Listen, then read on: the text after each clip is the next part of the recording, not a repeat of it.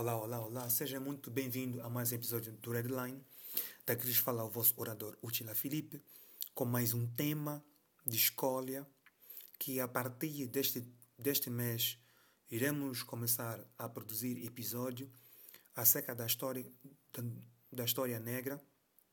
Irá, irá sair uma série de episódios que vão abordar o historial desse belo continente. O tema de hoje irá ser dividido em duas partes. A primeira parte irá ser abordada sobre o tráfico de escravo. A segunda, que é essa, irá dizer as consequências desse tráfico de escravo para a nossa comunidade negra. Começamos assim então as consequências do tráfico de escravo. Dizer que as potências negras iriam interlaçar, fizeram uma, uma conexão chamada de atorga. Esta outorga, pelos qual detinham todo o poder local e o poder central. Essas condições coincidiam nos direitos dos traficantes, que nós chamamos disso de negreiros. Esses negreiros irão, irão chamar disso de costumes. Esses costumes um, podia variar de espécie de imposto, variando de lugar e épocas. Então, partindo disso, podemos entender que o tráfico de escravo podemos dividir-se de forma didática.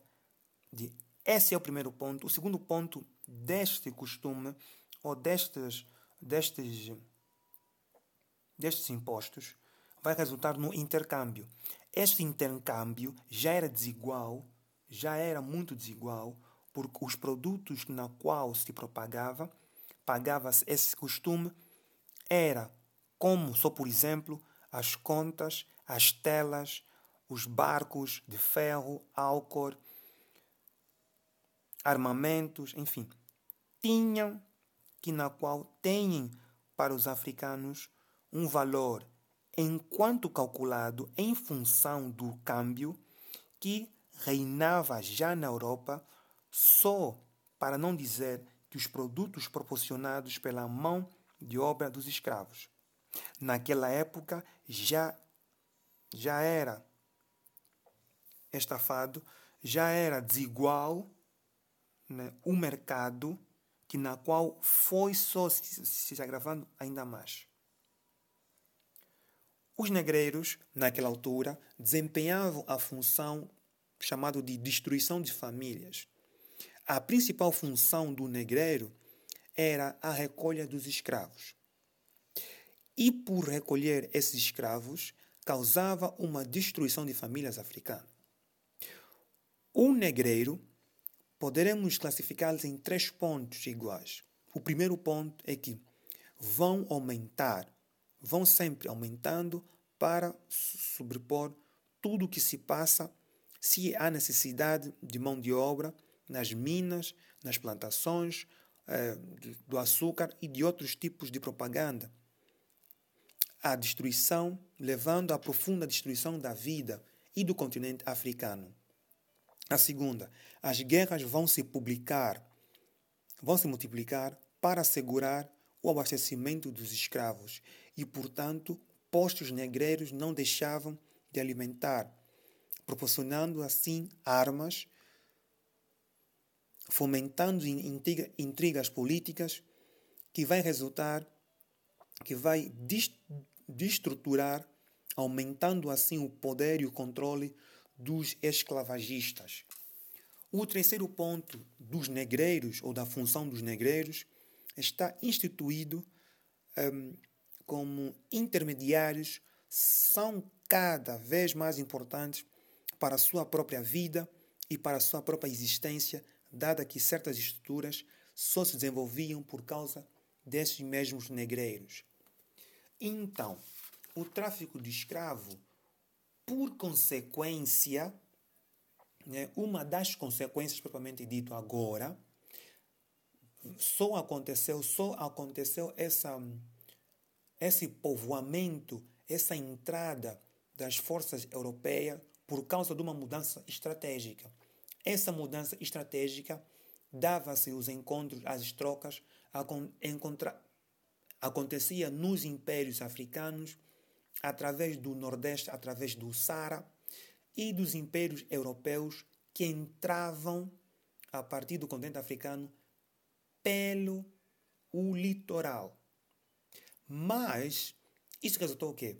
Que as potências europeias só chegavam até ao centro do continente africano e não tinham acesso a outra parte.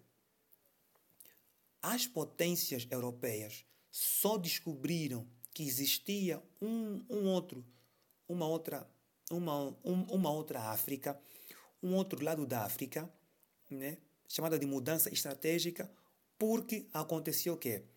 Que eles, eh, por causa desta, desta, desta, dessa escasseia, por causa da descoberta de novas rotas do Novo Mundo, gerou que o, gerou que o oceano se orientou a partir do Atlântico, em vez do Índico, que isso resultou em descomposição dos grandes estados africanos.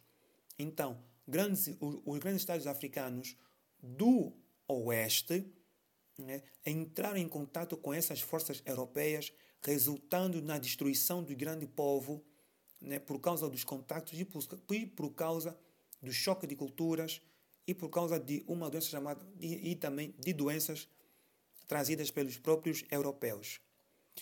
O segundo, uma das segundas consequências eh, do tráfico de escravo tem a ver com, com o êxodo demográfico. Tem, tem a ver com a demografia.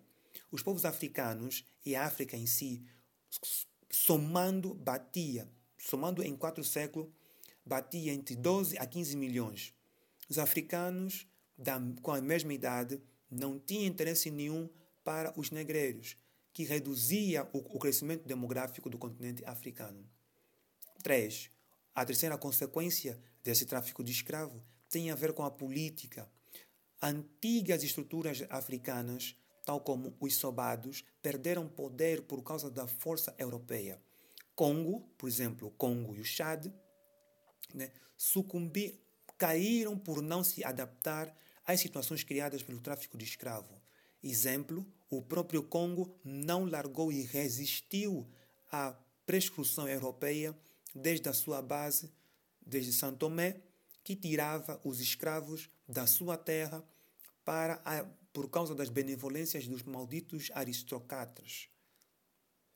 Segundo, ainda na política, para consolidar o seu próprio poder e o seu próprio negócio, era necessário fomentar a desassociação dos chefes provinciais estimular a luta das facções que se deturpavam até o país cair em anarquia. O exemplo disso é o reino do Benin, que já tinha equilíbrio quando, por influências externas, ou seja, influências de potências escravagistas, resultou a ser chamado de Benin sangrento. Isto resultou, isso continuou até o final do século XX, que na qual, quando as potências europeias deixaram o continente africano, mas ainda assim as lutas continuaram. O legado, o legado da escravidão vai ser destacado em três pontos. Primeiro, os sistemas escravagistas, como eu já tinha dito, já já foi, né? vai, vai destruindo a comunidade que vive já de forma pacífica, enquanto durar a escravidão era os escravos eram vendidos em feiras, expostos em ambientes difíceis, até mesmo retirado, até mesmo quando aconteceu a retirada dos colonizadores, as guerras ainda continuaram por causa desse sistema escravagistas. Segundo, interferências externas. Essas interferências externas propriamente já vêm desde o século XX. Por exemplo, um empresário chamado de Rold investiu investiu lesando né, a mineração e fundiu a Rodásia, que desejou que depois ficou dividida em Rodásia do Sul e Rodásia do Norte, que mais tarde vira a ser conhecido como Zâmbia e Zimbábue e Zâmbia, que pertenceu ao Império Inglês. Vai se agravar pelos burocratas da ONU, né, dividindo o país artificial forjado pelas, pelas, pelas as réguas dos, desses, desses burocratas após a Segunda Guerra Mundial, não levando em conta os hábitos, os idiomas e os costumes e as economias dos diversos povos. Terceiro ponto sobre o legado da escravidão. Nestas circunstâncias, contribuiu para que a África chegasse ao século XXI como um continente desigual, injusto e pobre. A introdução de mercadorias estrangeiras, ainda no tempo colonial, levou à ruína do sistema de produção local. Angola entra na década nessa década com implementação de plantios. O sistema de sobado tomba, o comércio local próximo aos reis, aos, aos rios Kwanzas, começam a produzir borracha, cera, café, amendoim e outros produtos pela demanda europeia.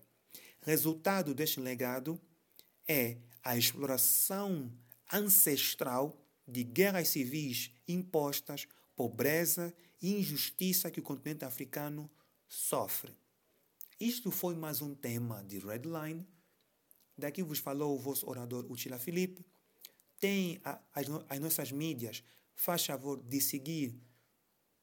Lá vai encontrar conteúdos adicionais. Se gostou, compartilhe esse episódio e vamos continuar a discutir acerca das consequências do tráfico de escravo nas nossas mídias. Até já.